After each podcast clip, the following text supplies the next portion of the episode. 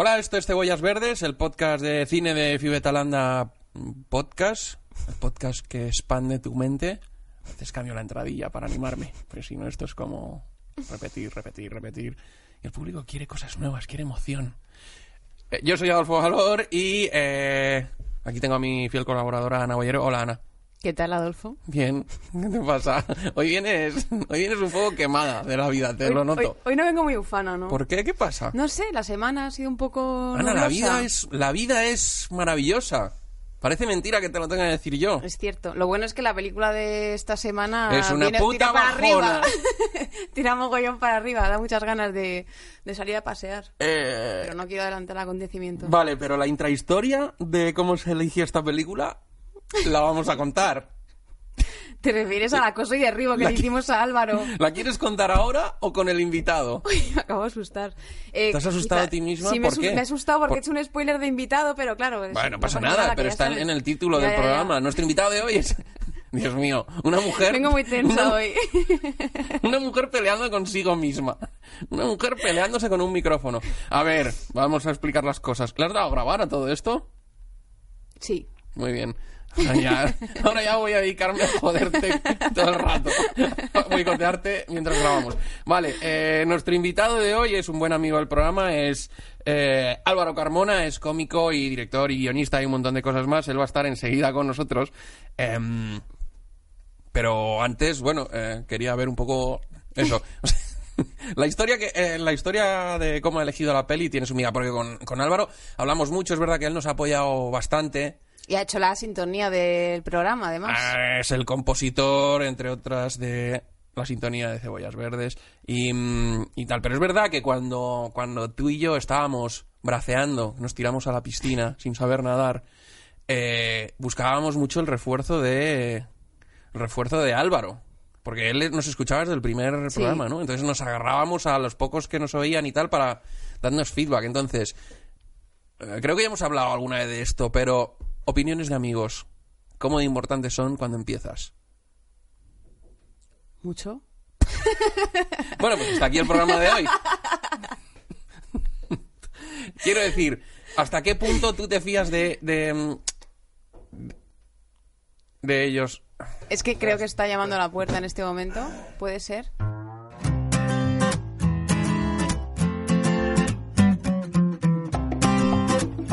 Invitamos a Álvaro porque ya ha llegado. Es que la confianza da asco. Ha llegado antes de O sea, tenemos todos los horarios como super clavados. Ningún invitado se adelanta. Eh, bla, bla, bla. Ha entrado aquí, nos ha jodido, hemos tenido que cortar. De Hay hecho- un fallo de Racor. Ahora yo soy eh, cinco minutos más viejo. Bueno, De hecho, ha entrado y no he visto que llevar una bolsa con pastelitos ni ¿Qué nada por el estilo? ¿eh? O ¿Qué sea, ha venido con las manos vacías. No, no ha traído nada. Yo por un momento, por un momento pensé, traerá la guitarra, tocará una versión acústica de la, de la sintonía. No, ha venido con lo opuesto. Ahora, no sé, en fin, bueno. Que eh, volvemos enseguida, ¿no? Con, con nuestro invitado de hoy. Anda, pasa.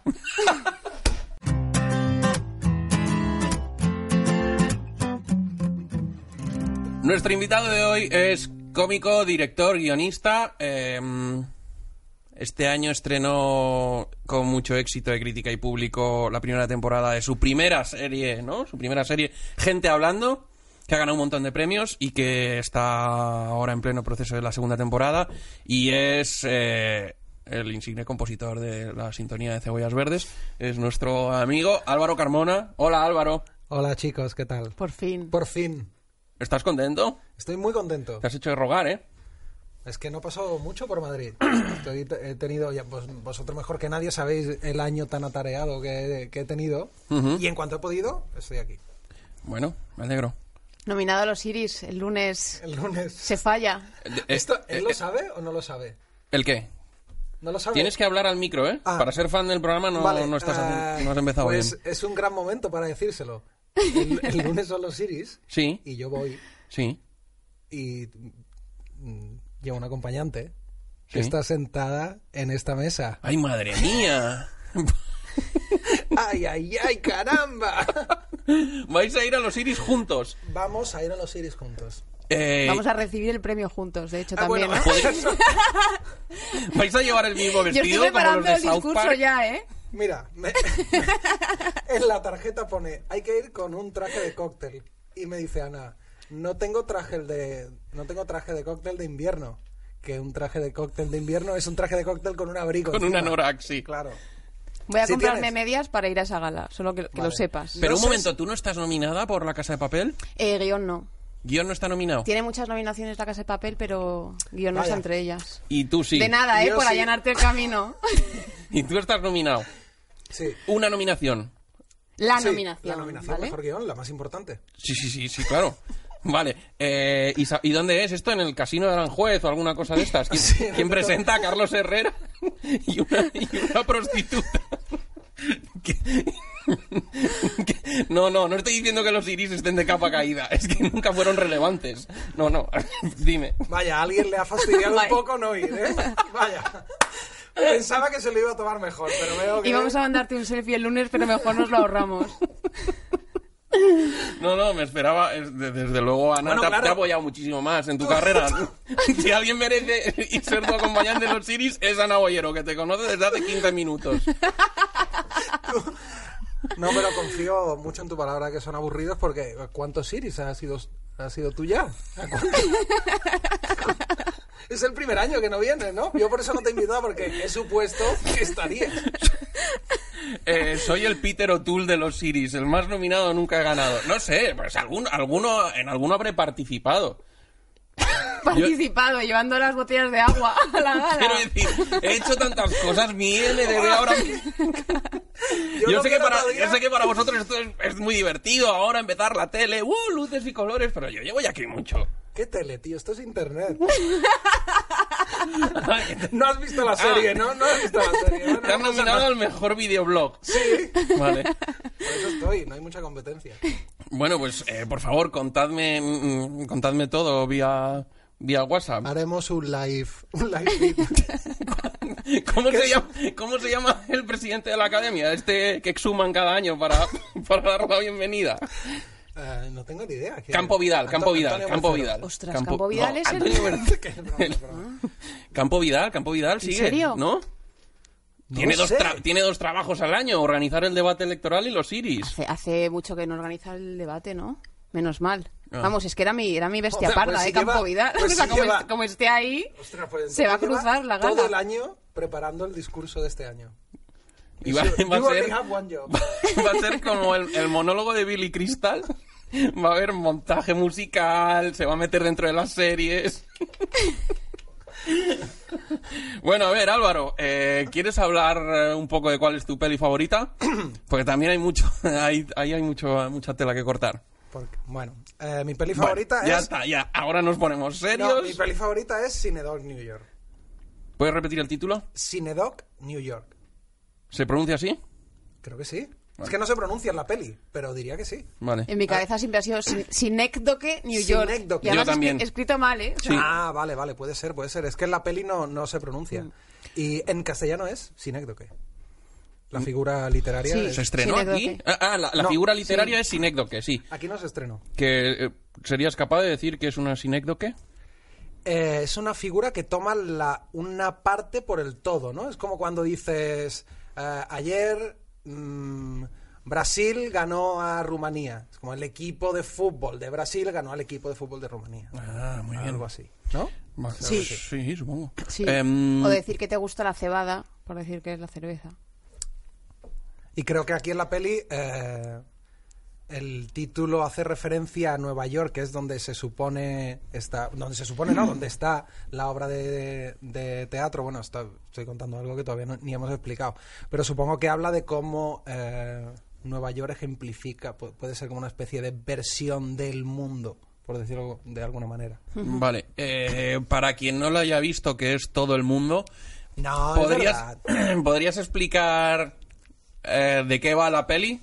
Eh, pues la peli mm, va- la peli muestra la segunda parte de la vida de un director de teatro que al que eh, abandona a su mujer y poco después le dan una beca MacArthur Genius de esta ¿La beca existe? sí en la que te dan mucha pasta creo que no tanta como para armar este pifostio, pero te dan mucha pasta para crear una para crear una obra sin ningún tipo de sin rendir cuentas a nadie, algo eh, mm, no sé cómo ahí lo llama, como algo puro, eh, que tenga valor para tu comunidad y para el mundo. La super subvención.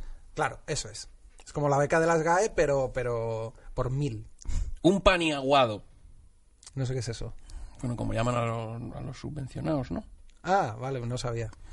Eh, la peli es la primera peli de un- eh, uno de los guionistas más importantes de los últimos ¿no? 20 años, del que hemos hablado ya en alguna ocasión aquí, que es Charlie Kaufman, ¿no? Es su primera peli como director. Sí, eh, no iba a ser su primera peli, pero eh, Spike Jones, porque el proyecto nace mm, de que le encargan o ellos deciden, no sé cómo se origina, deciden de hacer una peli de terror.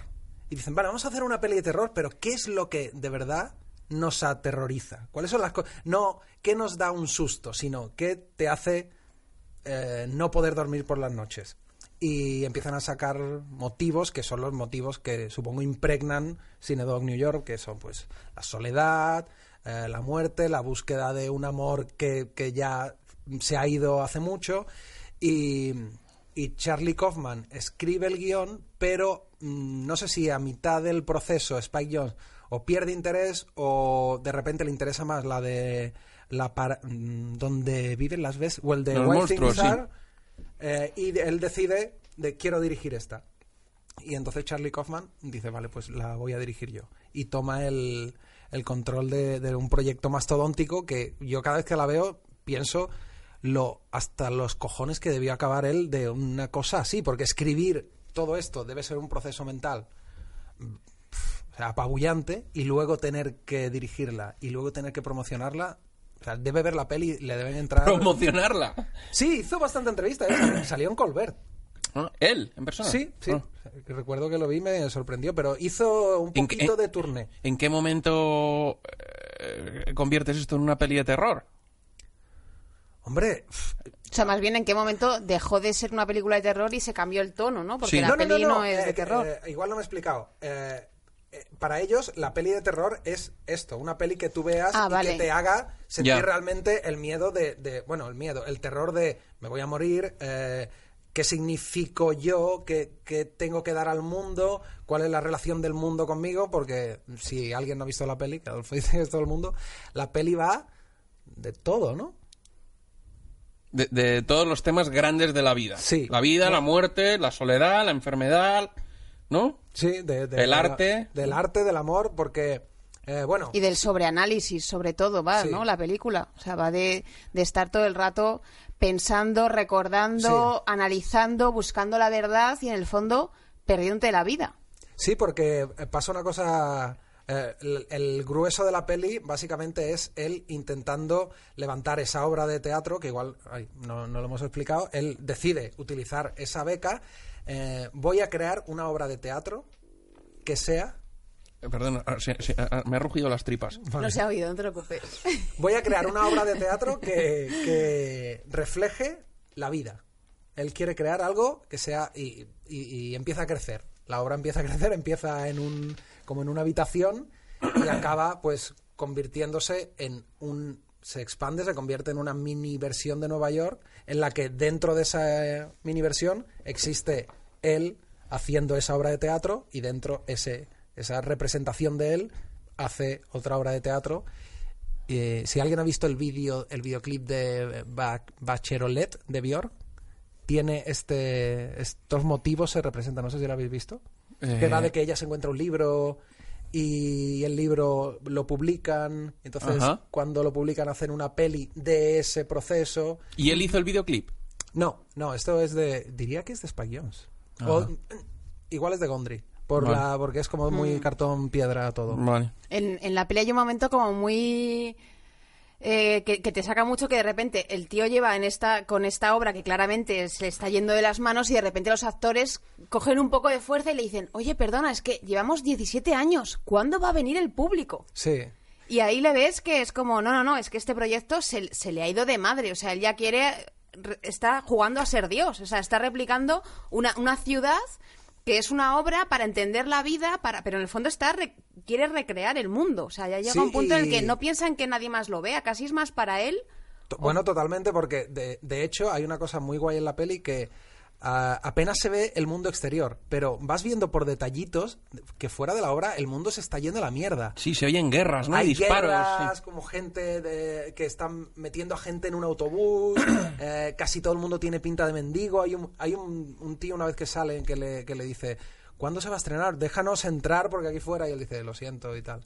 Y la obra quiere representar, digamos, la vida, ser algo universal y cada vez él la va centrando más en él. Creo que representa muy bien el, el- egoísmo del creador o el egoísmo humano, porque a pesar de que él es una persona egoísta, que, que mm, todo lo hace para él, todo gira en torno a él, su propia obra es un poco raro de explicar, pero en la peli lo hace de forma muy sencilla, cada vez va creciendo, pero cada vez se va centrando más en él. O sea, todo va girando en torno a él. Crea un edificio enorme, pero es porque su, su, e- bueno, su ex o su, o su apartamento de verdad está ahí para que se vea perfectamente.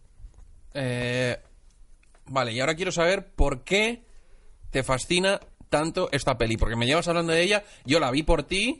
¿Y no te gustó? Nada. No, a mí no me gusta mucho esta peli. Pero, ¿quién soy yo?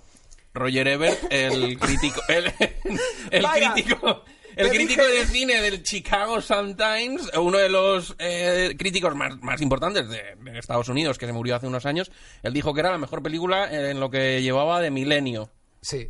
Y, y esto está muy guay que lo digas porque recuerdo que cuando tú la viste y me dijiste que no te gustó mucho, digo, joder, pues Roger Ebert y tal. Y, y me dijiste, ya, pero al final Roger Ebert chocheaba bastante. y ahora se pone, hombre, Roger Ebert, que bueno. es Estoy, el crítico". estoy, perdón, estoy intentando dar argumentos. No, o sea, sí, pero a mí me- A sí. mí personalmente no, no, me, no me vuelve loco. Me parece una peli antipática y triste y pesada. Sí, pero- Y la vida no es así. Claro, es que hay, a- a- a mí me- Ata- ¿Qué harías tú en un ataque coordinado de la URSS? A mí me, me parece que, que hay una cosa que, que no sé si es mm, eh, pues eh, azar o está hecho ah, expresamente por Charlie Kaufman, que es que la peli es bastante tediosa. Cómo es la vida y más la segunda parte de tu vida, digamos, de que tienes 40 y algo hasta que te mueres. Eh, pero sin embargo, no paran de pasar cosas. En, hay pelis en las que pasan siete cosas, por decirlo, hay siete giros. En esta peli pasan muchas cosas. Si tú ca- cuentas, cada escena es un clímax, ¿no? O sea, Pasan- cada escena es una ruptura, es una muerte, es una despedida, bla, bla, bla, ¿no? claro, hay, es la peli con más funerales que existe, que hay como seis. Pero además funerales. funerales de personajes que ni siquiera hemos conocido. Sí, sí.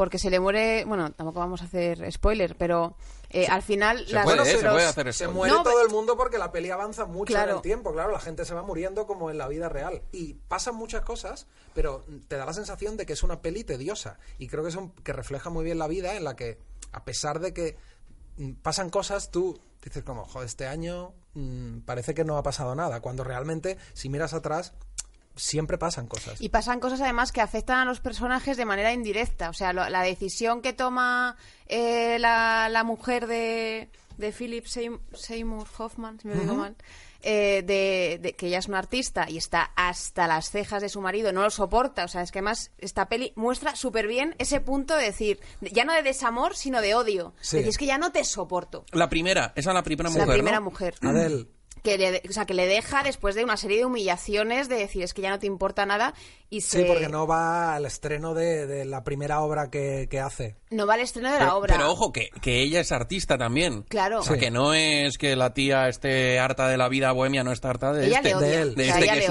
un. Sí. coñazo de... Y hay una cosa muy guay que, que, que hace la peli, que es que ella le deja mm, cuando la peli lleva igual, yo qué sé, 20 minutos, 25 minutos. Sí. Y no vuelve a salir nunca No. más. Pero como estas relaciones que a veces acaban, pero están presentes en tu vida, la- ella está súper presente en la vida. En, en la vida de él no puede eh, Claro, porque de- es, porque es su gran ese- fracaso. Claro. Le está persiguiendo y todo que- el rato. De hecho, eh, tiene como una, una sensación de sueño de que está casi a punto de encontrarla. Eh, porque ella se va con su hija, casi a punto de poder hablar con su hija, pero es como los sueños en los que ves cualquier cosa y no puedes cogerla a pesar de que la ves ahí delante. ¿Cuándo está a punto de encontrar a la hija? Va a verla haciendo el striptease. Ah, ese striptease es, es- es real, no es parte de la obra. El striptease, ¿no? Sí, Él ve un verdad. cartel de The Flower Sí. Girl que se supone Pero que ella no hija. era escritora, no. Esto no. No, no. A ver. Lo- que A escribe... ver, a este hombre me es he que le pasa varias- un drama va- realmente varias porque, siestas, ¿eh? A lo largo de la peli su, puede que haya- su mujer, que es artista, le abandona. Sí. Eh, le abandona porque está harta de él. Y además se lleva a su niña de seis años, se la lleva a Berlín y se queda haciendo carrera en Europa. Ok, vale, ya estoy dentro otra vez. Entonces, ¿por qué? And we're back. Pero no me has contestado. eh, te has salido por la tangente con, con Roger Ebert. ¿Por qué? Porque tú la viste, me acuerdo que la viste, el fin de semana que la viste, me llamaste o me escribiste o lo que fuera, y me dijiste, he visto una peli que me ha volado la cabeza, y desde entonces no ha decrecido tu fascinación. Ya, sí. eh, no- bueno, no me gustó al principio.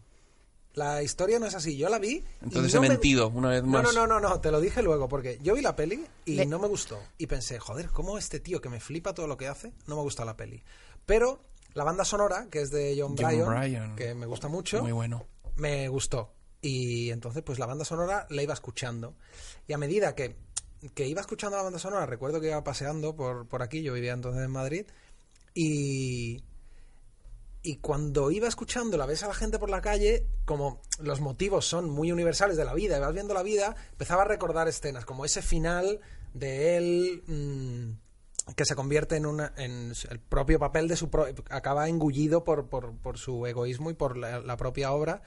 Y empezaba a recordar la, la escena con, con la hija, con la chaqueta verde, que recuerda que está muy bien escrita, los, los monólogos, la parte en la que eh, su hija que tiene tatuajes, los tatuajes, de- y empezaba, y la peli poco a poco fue en- entrando dentro de mí hasta que dije, joder, voy a verla otra vez. Y la vi como, no sé, dos, tres días después y la peli desde entonces cayó sobre mí. No sé, mm, creo que nunca he visto una obra que represente eh, unos motivos tan grandes de una manera que me lleguen tanto. O sea, siento cuando lo veo la angustia que es vivir, la angustia que es el tiempo, que está muy bien representado en la peli porque, eh, bueno, lo que tú decías antes, hay un momento en el que tú crees que a lo mejor es el sexto día de ensayo y hay un tío que dice, ¿cuándo la vamos a estrenar? Cuando esté preparada. Han pasado 17 años y tú piensas como, guau. ¿Y la vuelves a ver de vez en cuando? Sí, la veo de vez en cuando. Además hay un, hay un tío en YouTube que va haciendo... Hizo un análisis de voy a hacer un análisis el típico de analizo esta peli, analizo tal. Y hizo una de Cinedog New York y, y solo llegó como los 10 primeros minutos. Y, digo, y dijo, bueno, pues haré una segunda parte. Y va por la quinta, creo, y, han pas- y le está pasando... Es, como, mm, es una meta, un meta-análisis porque le está pasando lo mismo. Han pasado como, no sé, cuatro años desde el, desde el primer vídeo. Pero es una, o sea, es una peli, eh, o sea, ¿la consideras una peli bajonera o no? O tú la ves y te reconforta, o no es lo que buscas en esta peli que te reconforte. Eh, ¿Te emociona o te me- inspira, te, me- te resulta inspiradora? No tanto en porque las cosas que yo hago no, o sea, no me embarcaría en hacer algo así. En, me gusta que la, mm, la naturalidad y la verdad, pero no hasta este punto. Eh, no es tanto que me inspire, sino que me llega de una manera muy fuerte. Los ¿Te te- emociona?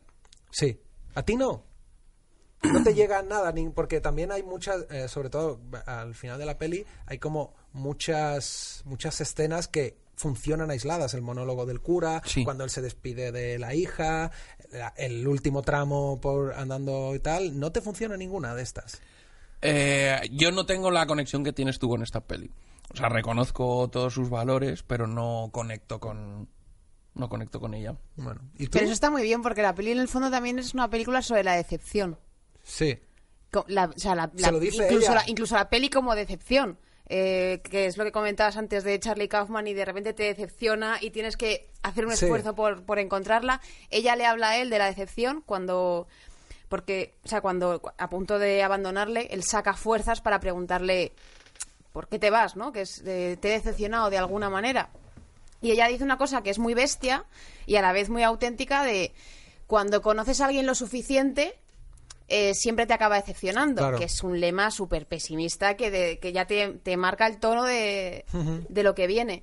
Y en el fondo hay un montón de escenas en la película que son, que son decepciones, eh, como por ejemplo la historia que se ha contado esta hija que se ha ido a Berlín y ha de- dejado de ver a su padre, ¿no? Y de repente tiene en su idea una, una imagen de su padre eh, que no tiene nada que ver con la realidad. Pero en el fondo es, yo creo que hay un poco en la, en la peli este punto de nos contamos unas historias, necesitamos o, o el perdón de unos o el reconocimiento de otros y al final la vida se impone y no llega ese momento en el que todo Claro. cobra sentido. Entonces como que hay un punto Sí, de... sí, de hecho, cuando la hija le dice, para que te perdone, tienes que decirme esta frase. Y él, una frase que... Que es humillante. que es humillante y que ni Que es siquiera mentira. es verdad. Y él la dice y ella le dice, no te perdono. O sea, y se es- muere a continuación. Sí, sí, y sí. es como, ni Es- siquiera esto. O sea, es, una, sí. es, una, es decepcionante esa... Sí, sí. También, claro, la peli eh, te enseña la segunda parte. Digamos, si trazaras en un, en un. fuera un pico la vida de una persona, es como, en cuanto empieza a bajar, ahí empieza la peli. Como no ves nada de lo positivo de la vida, sino es cuando. Eh, la salud te empieza a fallar, porque es uno de los grandes motivos, como él, eh, cuando va en el coche al principio, dice que, no sé, le duele algo, y dice, este es el principio de algo horrible o algo así. Y, y va como una cascada de médicos, de bueno, tienes que ir a un oftalmólogo, a un neurólogo, la pierna. Sí, es eh, un hipocondriaco que al final le, No le puede estalla- llorar, tiene como una- unos sustitutos de, de lágrimas. Tampoco saliva, ¿no? Sí, Sí, sí, no es un cuadro. Es un cuadro, este hombre da bastante pena verle, entiendes por qué la mujer le ha dejado, claramente. Eh, pero aún así, todo ese drama que tiene realmente en la película, yo me reí un mogollón de veces a carcajada Yo limpia. también me río. Y creo que está escrito también de porque él cuando le dice a los actores de qué va a ir esta peli y les da un- el discurso más bajonero que has visto en tu vida. De, bueno, lo primero es que yo voy a morir y todos vamos a morir. La vida es un, un paso hacia la muerte y quiero explorar toda la miseria y tal. Y la chica se queda, la Claire, cuando todavía pues está enamorada de él, dice, es, es it's everything, it's Karamazov. Eh, a ver, es que él empezó de, de guionista de comedia. O sea, la, la peli tiene, tiene sentido del humor. Lo que pasa es que tiene su sentido del humor raro y. y- Sí, pero hay cosas en lo del tatuaje. Yo, yo con eso me reí y es, es porque hay un momento en el que él dice tengo que ir a buscar. Él tiene una hija con su segunda esposa, pero esa hija para él no cuenta. nada. La- él, él quiere a la primera, a la de verdad. Y le dice tengo que ir a buscar a mi verdadera hija. Y le dice la, la mujer perdona. Y él dice es que la han tatuado.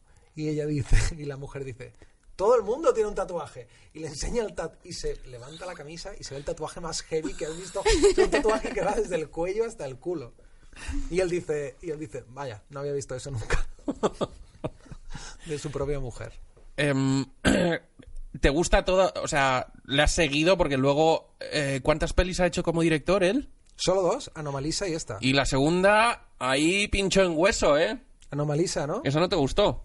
Eh, Me llamaste. "Uh, no me ha gustado la nueva película, tenías razón. Siempre llamo a Adolfo después de cada peli que veo y no me gusta llorando. Porque... Es durilla, sí. No, pero em, Anomalisa no. Y esta peli, ahora que empieza a rodar eh, más, le veo muchos fallos formales. Creo que no está editada. Está editada más pensando en la historia que en el espectador. Porque, ¿Qué quieres decir? Eh, por ejemplo, la primera escena, para el paso del tiempo, para que veas lo rápido que pasa el tiempo, porque noto que la peli, la peli va de la obra de teatro, pero la obra de teatro igual han pasado 45 minutos de peli.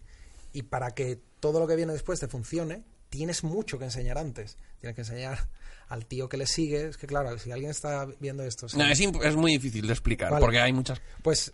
la- al capas, ni siquiera capas, ¿no? Es como, bueno. muchas historias, es que hay muchas historias. Y, mm, y la primera, en la primera escena, por ejemplo, tú vas viendo que el tiempo si, eh, suena por la radio que comienza el otoño, pero él se, cuando se va al baño ya es Halloween. Cuando baja abajo ya hablan de que está cerca el Día de Acción de Gracias. Sale a coger tal y en la carta ya pone que es Navidad.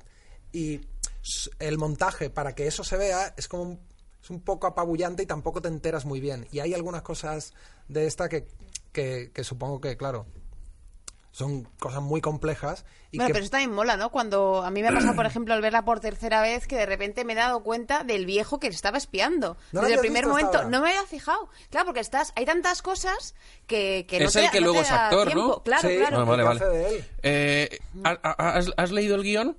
Me lo compré, tengo el guion. ¿Y es eh, está rodado tal cual?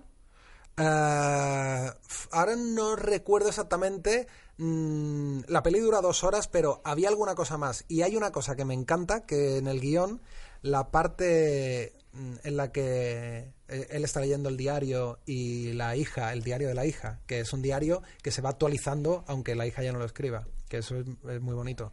Eh, la parte en la que ella dice lo de mm, somos unas hadas, tú eres talada y yo talada, esto mm, está en la primera parte de la peli. Pero me parece muy guay, de- en el guion está al comienzo, pero me parece muy guay que él, aunque lo rodara ahí, mm, guardarlo para el final como el recuerdo de la hija de ese momento que realmente él la tenía delante, no es estos recuerdos, estas historias que se ha ido él creando, porque básicamente se, mm, se van creando solas, sino que, sino que es el, el recuerdo que él tiene de aquel paseo como esto como así recuerdas un poco la vida a veces recuerdas un flash de, de, de todo un de todo un año todo un verano recuerdas aquel día que fui con no sé quién a- Bueno, que es que en el fondo yo creo que es la peli. O sea, la peli lo que te está diciendo es la vida, y además eso es una figura de la sinécdo, que la vida al final son los 10, 15 momentos que te Sí. han impactado. Y todo lo que pasa entre medias te da igual. es, es esa espina. Sí, de hecho él dice esto de porque hay un hay un chiste recurrente que él eh, no para de decir, vale, ahora sí que sé el nombre de la obra y todos los nombres son súper prepotentes, que también es un juego porque es un poco prepotente también Cinedog New York. Podía ser uno de los nombres que se le ocurren. No, Y- los que se le ocurren a él son aún peores. Sí, son más pretenciosos. La, la, la oscura oscuridad de la de luna. que ilumina la humanidad. Sí, sí, sí. Pues, ah, ay, ¿por qué contaba esto? Lo del, lo del nombre. Ah, porque al final, él, con esto de los flashes, los flashazos que tienes tú de, de los recuerdos, le dice, ya, le manda un mensaje, aunque ya haya muerto, dice, ya sé de qué va la obra. Será el último día de tu vida que fue el día más feliz de mi vida. O sea, todo lo que hemos hecho ha sido como un ensayo y al final será solo sobre esto que realmente de mi vida, si miro atrás, es lo único que me ha importado, es este día. Es que es muy bonito ese día, o sea, de- hay, una, hay una historia de amor que lleva prolongándose un montón de años eh, y de repente cuando por fin se encuentran son mayores, son viejos, ya no tienen ningún tipo de vitalidad, pero es tan bonita. Sí. Es, es preciosa. Eh, me hace gracia que antes hablabas de lo de que la película estaba concebida como las cosas que nos dan, que les daban pánico a, lo- a- a ellos, eh, y realmente no me extraña viendo al protagonista, porque ya no es que sea un antihéroe, es que es el antihombre. Sí, Ese, Este señor, o sea, lo, lo- yo lo pasaba mal viéndole, porque es que a pesar, o sea, tiene la parte buena de que es un dramaturgo, un intelectual importante, pero todo lo demás es un horror de persona, En es el- cobardísimo, En el tiene- tú a tú es terrible. y además tiene como todas estas, como, como, como cumple las anticaracterísticas de lo que se espera de un hombre. Que esto también se podría hablar en plan de, debemos esperar esto de los hombres, Hmm. pero el hecho de que sea eh, eso de que no seduzca a nadie, de que es como una especie de niño grande. Sí, sí, se sí. le tienen que poner a huevo las mujeres, es, es cobarde, eh, va diciendo cosas cuando quiere recuperarlas como de, es que te quiero cuidar. Y dices tú, pero ¿qué vas a cuidar? Si eres un... Si eres un mierda, si eres un bebé, si es Realmente que él representa lo antimasculino. peor- lo pe- No, no, lo creo- antimasculino. Ma- pero sí, lo antimasculino y también lo antihumano. O sea, Lo lo, peor, lo peor de las personas. Porque es un, hay un, un detallito de la peli que me mola mucho que eh, entran a robar en casa de la madre y la matan. Y, va- y él va al funeral y a su, campaña, a su acompañante le dice, bueno, quédate aquí a dormir en la cama de, mis, de, de mi madre. Y entra y es pues la escena de un crimen. Está sangre y tal. Y, y dice, ostras, mm, pensé que alguien lo, lo limpiaría. Y ella le dice, ¿quién? Y él dice, alguien. Es como, tu padre ha muerto, como no lo limpies tú. Y él, claro, es... Y muestra un egoísmo... Sí, y luego, sí. en, en las escenas mm, de amor, son como las peores citas que has visto en tu vida. Practica sexo y se pone a llorar. Alguien le dice, ¿quieres acostarte conmigo? Sí, pero bueno, tengo que decirte que estoy muy solo y la soledad me... Es el horror. Sí, sea, sí. como, no entiendo por qué estas mujeres siguen estando aquí. O sea, estás en casa como de, con, la mano esa de béisbol de, huye, ran, ran, Sí, sí, vete de sí. aquí. Es terrible. Es la, la primera peli de como director de un guionista. Tú has sido muchos años guionista y el año pasado estrenaste tu primera serie. Habías hecho cortos, pero te has estrenado en la dirección de algo más largo y más grande. Em, ¿Cómo ha sido la experiencia? Pues fantástica. La verdad que me daba muchísimo miedo dirigir. Porque supongo que todo el mundo, tú, tú que también has dirigido, si vienes de guion, piensas como, "Pf, pero esto es muy complicado, que si la cámara, que si no sé qué. Luego, claro, al final es un equipo y no, no es que de repente tú tengas que, mm, tengas que montar un set. Eh, pero me daba mucho respeto y me encanta. Me encanta y me he dado cuenta que una de las cosas que más me gusta es mm, dirigir actores. Me gusta mucho también dirigir actores con un guion que yo he escrito. Supongo que para mí es más fácil. Porque tienes todas las respuestas. Sí, porque mm, si yo tuviera que, que dirigir un guion que ha escrito otra persona, veo que cuando un actor te dice, vale, pero aquí, ¿qué, qué intención es? Yo lo diría, yo creo que es esto. Pero claro, siempre es con una versión mía. Yo creo que esto, o yo creo que por aquí, pero Pero si tú fueras el director, seguro que no, no, No, te plantearías eso. Dirías, esta es mi peli y yo voy a su... O sea, Ya, ya, ya. a lo mejor el guionista quería decir esto, pero tú si estás dirigiendo, imagino, porque no he dirigido nada, tú dirás, yo en este personaje veo esto y apuesto por... Ya, pero, pero igual también porque como mm, yo me siento guionista, Claro, pienso claro. que, eh, que estoy traici- traicionando el trabajo de una persona que si ha puesto esta frase aquí y, es, y ha usado esta palabra, es porque esta palabra es importante. Pero yo del, de- del planeta mm, Tierra, si la última persona que, me, que pensaría que va a dirigir el guion de otra persona eres tú.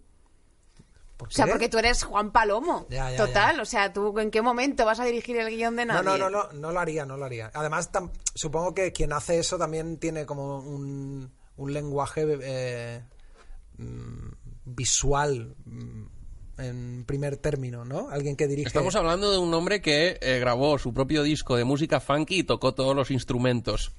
Claro, es que a ver... Un disco que no ha oído nadie. Eso- Yo sí. Tú sí, sí, claro. Muy poca gente, pero bueno. ¿Sabes cuándo me lo pondré otra vez? El lunes, mientras estáis en los Iris. Uf. ¿Cómo vamos a bailar, eh? Vamos a bailar a tope. Y ahora, por ejemplo, en, las- en la, en la primera temporada de Gente Hablando, que si no habéis visto, ya tardáis, está en Fluxer, ¿no? En Fluxer.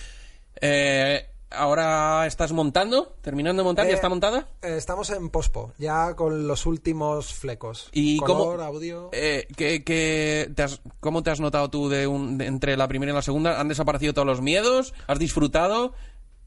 He disfrutado y he aprendido muchísimo. Supongo que es algo normal el, el mirar atrás y decir, Buah, creía que entonces sabía, sabía algo, no sabía una mierda. Y, y igual dentro de un año pienso lo mismo de este momento. Pero sí que he intentado eh, crecer un poco como director, con, eh, utilizar más puesta en escena, hacer cosas un poco más, más complicadas para aprender, porque también me tomaba gente hablando como mm, un, un posgrado carísimo, el posgrado más, más caro que, que existe, porque claro, no son, son prácticas que luego sale y ve la gente, y con actores muy buenos. Y mm, he tenido mucha suerte de currar con, con actores mm, fantásticos, y creo que eso se nota mucho. Eh, ¿Momentos de disfrute genuino o estabas tan preocupado de que todo saliese bien que no te has, no has disfrutado la He disfrutado mucho montando. Me encanta montar. Porque eh, en, en el set, mm, no sé si tú, tú has tenido esa experiencia, hay muchas variables y hay muchas opciones. Y a lo mejor tú dices, yo creo que esto, pero luego piensas, igual aquello hubiera funcionado mejor. O, no sé por qué decidimos hacer esto en general. Igual ese tiempo lo podríamos haber dedicado en hacer dos cortos, hubiéramos tardado menos y hubieran, podríamos haber tirado más tomas, yo qué sé, cosas de estas. Pero cuando tienes, cuando tienes que montar, mola porque es, tienes esto y de aquí tienes que sacar lo mejor que Uf, puedas. pero cuando llegas y ves eh, nada más llegar a montaje, ves lo que tienes, te quieres pegar un tiro, ¿no? En la primera me pasó más que en esta. Pero, pero sí. Pero igual en esta me ha pasado menos porque ya anticipaba que, que había esa sensación. Pero yo lo he disfrutado mucho. La verdad. gente no se hace la idea de la importancia que tiene el montador, no solo por su trabajo de mon- bueno, su trabajo es todo. Alguna vez tendríamos que traer un montador al Sí. Eh, A mí me parece porque la parte más, más esencial. Más que rodar eh, y... Bueno, dicen que es una de las tres patas: escribir, dirigir y montar. pero de todas es la pura la más puramente cinematográfica, Sí, la que sí, no sí. existe en, en ninguna de las otras artes. Pero aparte del trabajo en sí de montaje, que es donde se termina o se reescribe la peli o la serie, eh, los tíos muchas veces ejercen de psicólogos con el, con el director. O sea, A mí eso me encanta, el tener... eh, nosotros es que eh, Anaís y yo, que es la montadora, eh, es básicamente un equipo. Estamos eh, siempre juntos y lo decidimos todo juntos. Y, y confío mucho en su criterio y hay muchas veces que es algo que vosotros que me conocéis sabéis que no suele pasar mucho de decir yo creo que tal y si ella vehementemente me dice no vamos a tirar por aquí yo digo vale pues, tengo 100% de confianza de que si ella lo dice es porque por ahí hay algo y este año en, en un momento concreto yo quería poner una canción y, y lo vi y pensé como bueno bueno esa canción pega y tal y ella me miró y me dijo esto es horrible y, me lo dijo de tal manera que me, me hundió tanto que dije, vale, pues no voy a dejar algo que piensa que es horrible. Y lo cambiamos y ahora está mucho mejor, en realidad, tenía razón. Em, te, cono- te conozco desde hace bastante tiempo y, em, o sea, cada vez que entras en una nueva, no sé si es una nueva etapa de tu carrera o hay veces que te da por algo, te vuelcas en ello brutalmente, o sea, mm, cuando yo te conocí eras guionista, luego fuiste cómico, te volcaste en ser cómico, hace poco eh, dejaste... anu- Anunciaste en todos los medios que te retirabas de la comedia, que te rueda de- cortabas la coleta. Eres, eh, creo que eres un poco el Jesulín de Urique del humor, pero bueno, tienes 17, 17 retiradas. Pero bueno, dejaste el humor y estuviste, ¿cuánto? ¿Dos, tres años? ¿Solo haciendo arte? Sí. Arte, arte de arte, de Arte obras de arte y exposiciones. Sí, sí, sí. Sigo haciendo ahora, lo que pasa que este último año he tenido menos tiempo, pero sigo, sigo haciendo de vez en cuando. Y ahora estás volca- volcado en dirigir tus series. Sí, me gusta y creo que se me da bien. No es que pensara que se me daba mal ser cómico o, o el arte, pero... ¿Pero qué te impulsa a saltar de un sitio a otro? ¿Es, tengo la sensación de ya he cerrado esta etapa, me apetece hacer algo nuevo? ¿O eh, es que va a sonar muy cursi, ¿eh? Pero eh, es lo que me dicta el corazón. A veces es... hay- qué cursi? Ya, porque... No, no. Pero... Es verdad. Pero... O sea, es verdad porque, porque es, ver- es verdad que es lo que sientes y... Sí, no, no tomo las decisiones, no son demasiado racionales y no es porque piense de ya no tengo nada que hacer en esto, sino también supongo que hay personas a las que les gusta, eh, vale, he perfeccionado esto y ahora voy a disfrutar de esto. Yo creo que a mí me interesa más eh, el decodificar mm, cómo funcionan las cosas. De repente, o sea, dirigir parece interesante. ¿Cómo funciona esto? ¿Por qué algo está bien dirigido y por qué no? Vamos a ver cómo... Y me gusta aprender, igual que nunca había hecho arte y, y claro, nunca había hecho manualidades y de repente pues tuve que aprender esto, pues... pues No eh, tienes un plan predeterminado de carrera. No, no. En, De hacia dónde me gustaría a mí, ir a- a mí el arte me gustaba y era algo que como eh, ser cómico me lo tomé bastante en serio y escribía mucho y hacía un show cada, cada año. em, me di cuenta que, que- que mis años se, se repetían. Que, que básicamente este año, eh, si miraba atrás, es igual que el año pasado. He escrito un show, lo mm, llevo a teatro durante estos meses, luego ya empiezo a escribir el siguiente, pruebo el material y, y, no me hacía muy feliz eso, el que mis años fueran una repetición constante. Y pensé, bueno, pues mm, voy a parar y siempre me ha interesado el arte contemporáneo, voy a probar por hacerlo. Pues he te- tenido suerte de que eh, económicamente mm, podía hacerlo, como que, que llevo curra- llevaba currando mucho tiempo y por lo menos mm, no era de, vale, si no vendo todas Porque las eres obras... socio de un fondo buitre. Sí, claro. Como salgan los, los siguientes papeles de Panamá, uh, la que se va a liar. Pero, por ejemplo, cuando te, o sea, cuando te vuelcas en algo, no puedes hacer nada más. No compaginas, no se te da bien compaginar, ¿no? O sea, eh, eh, requiere, o sea, quieres exprimir tanto, ¿no? No, es que no, no lo sé, pero yo intento hacer todo lo que me gusta. Y me gusta hacer música y, por ejemplo, tengo suerte de que puedo hacer música y ponerla en la serie. eh, grabo las canciones de la serie son canciones que, que grabo y, y es algo que me gusta. El otro día estaba grabando las canciones de la serie en casa a las 3 de la mañana y pensé, pues preferiría estar durmiendo porque estoy destrozado. Eh, pero me gusta grabar música y es algo que no, que no dejo. Sí que si si tuviera pues cinco vidas, pues vale, ahora voy a grabar un disco a la vez que escribo una serie, a la vez que hago tal, pero... em, Bastante es que has sacado tiempo para venir a Cebollas Verdes. vaya. Con ese, con ese Excel. Eh, no sé cómo vamos de tiempo. Soy Eh, muy fan, no, no, no sé si no- lo... no- eh, Espérate, que está diciendo que es fan. déjame hablar. decir esto. Déjala Para hablar. mí es muy raro estar aquí, porque yo soy muy fan. Y, y además sois eh, muy amigos míos, sobre todo Ana, que viene a los series conmigo. y, y claro, yo cuando os escucho cada domingo es como, como si quedáramos. Y para mí, aunque estemos lejos, estamos muy cerca porque cada domingo compartimos un ratito. Totalmente. Eh, em, eh, no sé si lo he dicho antes, pero es verdad que Álvaro nos, nos- aparte de componernos la sintonía y todo esto, nos ayudó cuando empezábamos y nos daba, ¿no? Todos los lunes nos mandaba un mensajito, si no nos mandaba un mensajito nos preocupábamos y si Álvaro nos decía, no, vais muy bien, esto está muy bien, pues decíamos, bueno, va, va, Sí. pues... Eras el. Lexatín del WhatsApp. Un ondas. Eh, Tengo que decir una cosa de la sintonía. ¿Puedo decirla? No es mi primera opción de sintonía. Y vi, Uh. y vi un comentario, vi un comentario que puso el programa está muy bien, pero la sintonía es de un programa de cocina. Y ¿sabéis qué? Estoy totalmente de acuerdo. La buena era la primera que os mandé, pero no quisisteis. Era- es la era- versión 7. Yo para la tercera Pero es que nos mandó me una gustaría... sinfonía wagneriana horrible, como una cosa lúgubre, parecía una marcha era- fúnebre. Era folk muy guay, muy con el rollo del programa, pero fue. Era No. cantada. Era Mentira. cantada con tu melosa voz. Ah, Eh, cebollitas. Yo para la esta. tercera temporada quiero una ya no más. inspirada en, en Julio y Gangsta Paradise. ¿En serio? Es, lo que a mí me gustaría para la tercera temporada. Pero, si quieres, lo tienes. Pero, pero la tienes que poner. Hombre, claro, vamos, yo lo que pueda decidir, que es nada, eh, ¿Queréis pondré como- todas mis monedas en la mesa. Como el Daily Show, que antes tenía era rockera y ahora arreglos, Noah, ¿no? Sí, sí, es, es urban. Em, ¿Le decimos a Álvaro que se quede en su sección favorita? Nunca ha tenido invitado el chocolate ay, del loro. ay, ay, ay. ¡Qué Venga. Bueno, Álvaro, hasta aquí eh, nuestro invitado de hoy. Volvemos con el chocolate del loro.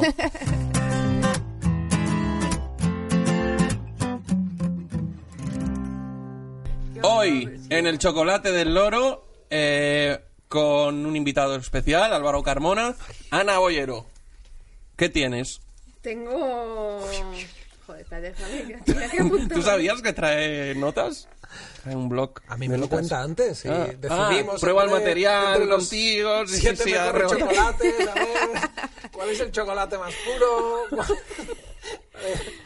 Eh, a ver, ¿os acordáis de la, de la escena de Girls en la que Hannah, Lena Dunham, está a punto de reventarse la cabeza con un bastoncillo? Sí. ¿Tú no te acuerdas? No, no ¿A qué he visto, no he visto, no he visto Girls. ¿No has visto No he Girls? visto. Girls. Uy, uy, uy. Bueno, es eh, eh, esa escena que es súper traumática porque ella está como obsesionada y está todo el rato metiéndose el bastoncillo, eh, es la que hizo que yo por fin escuchara a mi médico y dejara los bastoncillos. Él me los tenía prohibidos porque era como te vas a Pero reventar. entonces no escuchaste a tu médico, El oído- escuchaste a Lena Dunham. Claro, claro. Vale. O sea, a, la- a- a raíz de la, de la, de la No secuencia. es que volvieras dije, al otorrino, es que dijiste, no, este, este capítulo es más importante que todas las La visitas serie me médicas. ayudó a entenderlo. Eh, bueno, pues eh, seis años después de esa escena he ido al médico y tengo un tapón de cera en el oído derecha, derecho muy gordo. Yo doy por sentado que todos tenemos tapones de cera muy gordos, o sea, ¿Puedo intervenir? Porque cuando Claro, quieras, claro. sí, sí. Tú, eh, esto, tú ahora eres Maldini, esto es el carrusel. y tú puedes aportar todos los datos Es que, quieras. No sé, es casualidad que haya sacado este tema, pero es que tengo una historia muy acojonante con el bastoncillo. es que cuando a mí se me ponen tapones cada verano ¿En serio? y tengo que ponerme un líquido durante una semana que te los ablanda. Me estás jodiendo la sección. Y, ah, porque es lo que... Sí, ah, vengo a hablar de eso, vale, ¿sabes? perdón. Bueno, Vengo a pero- hablar de eso. Pero, pero un No, momento, un momento. cuéntalo no puedes... y luego ahí quedo no, yo no, mal. no, calma, un momento. No ¿Eh? podemos invitarla a que participe en la sección y luego mandarle callar. No, lo que no puede ser es que venga la sección a que pisármela. que no, Álvaro escucha, Carmona. Escúchame, que Ten eso- un poco de Que respeto. esa no es la historia. La historia es que eso empecé a ponérmelo porque una vez... Tío, ¿estás viendo? No me deja traer a gente de Móstoles porque dice que es su rollo.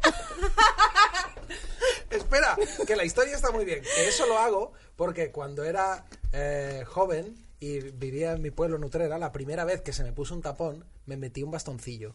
Y no sabía si me lo había sacado o no. Y introduje el bastoncillo y me toqué el, tímpa con el, el tímpano con el bastoncillo. Y la sensación que tuve es la sensación más rara que te, es como si te como si te saliera un cable y te enchufaran. O sea, me lo toqué y era como ¿sabéis en, la- en los dibujos animados cuando alguien hace como chin, chin, chin, chin, Pues? ¿En serio? Un viaje interestelar. Fuiste contact. Estuve, llegaste estuve a- y volví. Vale, vale, vale. Toqué a mi hija con la mano así y volví. ¿Pero lloraste luego o algo? O sea, no, te, me quedé, te- me te- quedé como do- ¿Te he experimentado algo que un humano no debería experimentar. Y,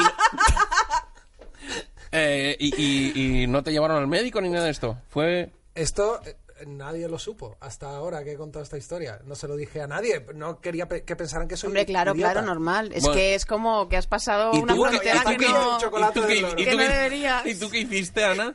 Bueno, a ver, yo eh, voy a proseguir donde lo he dejado.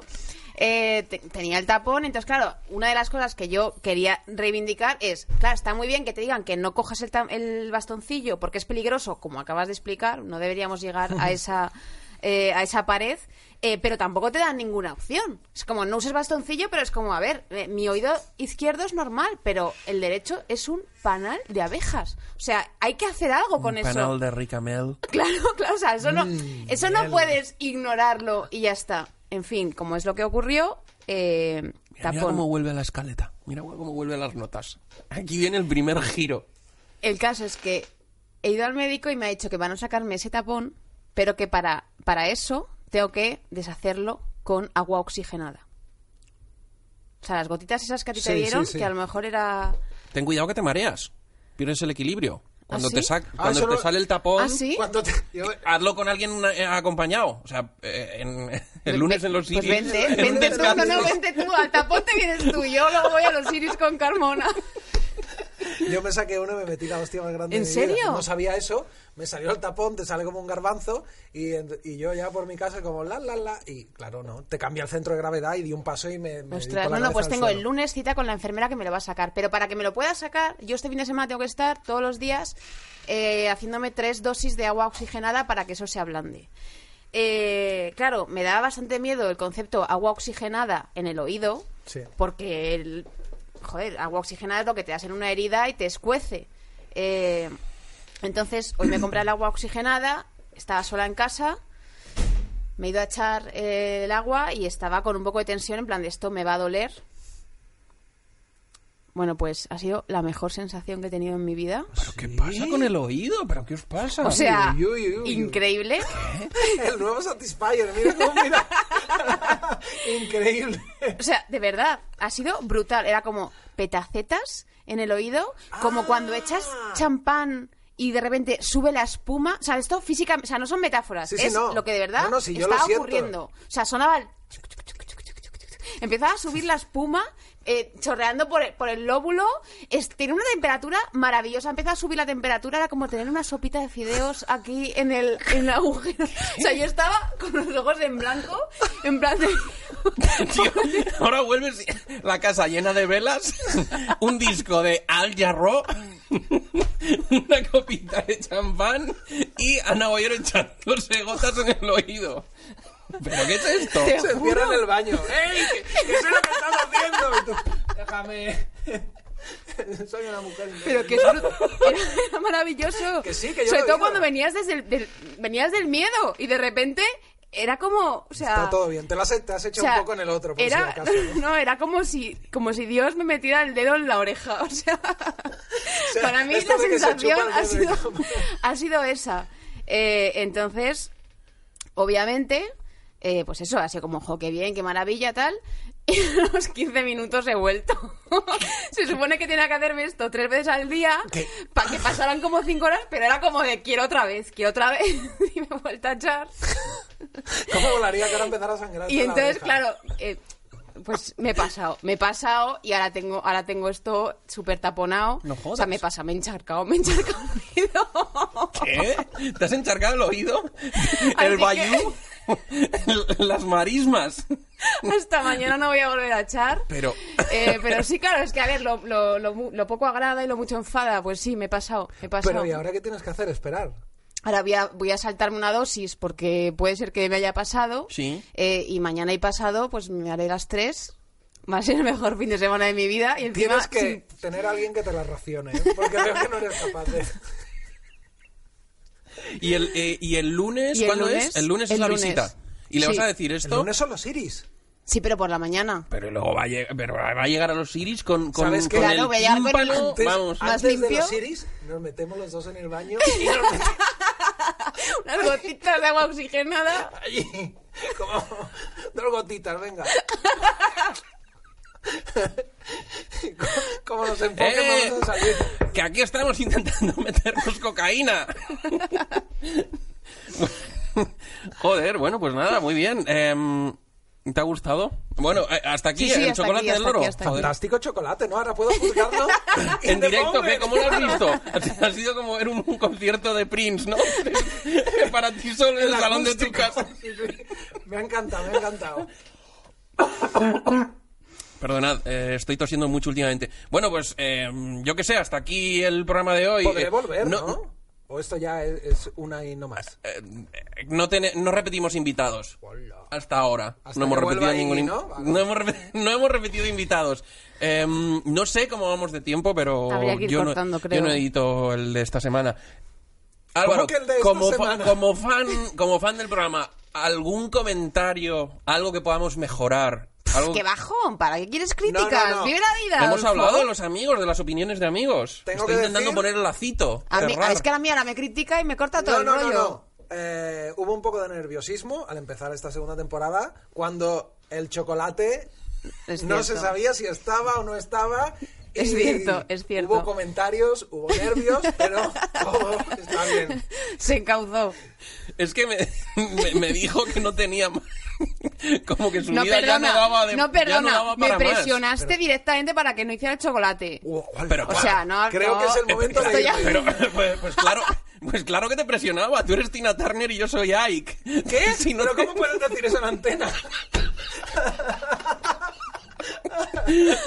A ver, un poco de presión es buena.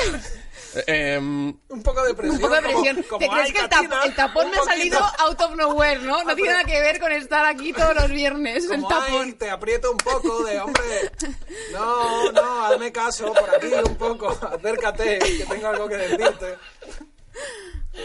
Bueno, hasta aquí el programa de hoy. Joder, que, que tendríamos que haber grabado más. Em, gracias Álvaro. Gracias a vosotros por por, fin ven- estar por- aquí. por venir a vernos. Somos mejores que La Ruina Show. Hombre, por supuesto. Bien. No, hombre. Que ya lo sabía. La, La Ruina es podcast, amigo, también de Tomás. Un día tiene que venir Tomás. Que venga. Pero no le gusta el cine. Ni España. que- Si hay dos cosas que no le gustan, es el cine y el Estado español. Pues igual él él coge la vaquilla, ¿eh? Cuidado. Bueno, hasta aquí el programa de hoy. Gracias Álvaro Carmona, gracias a Charlie Kaufman, eh, gracias a...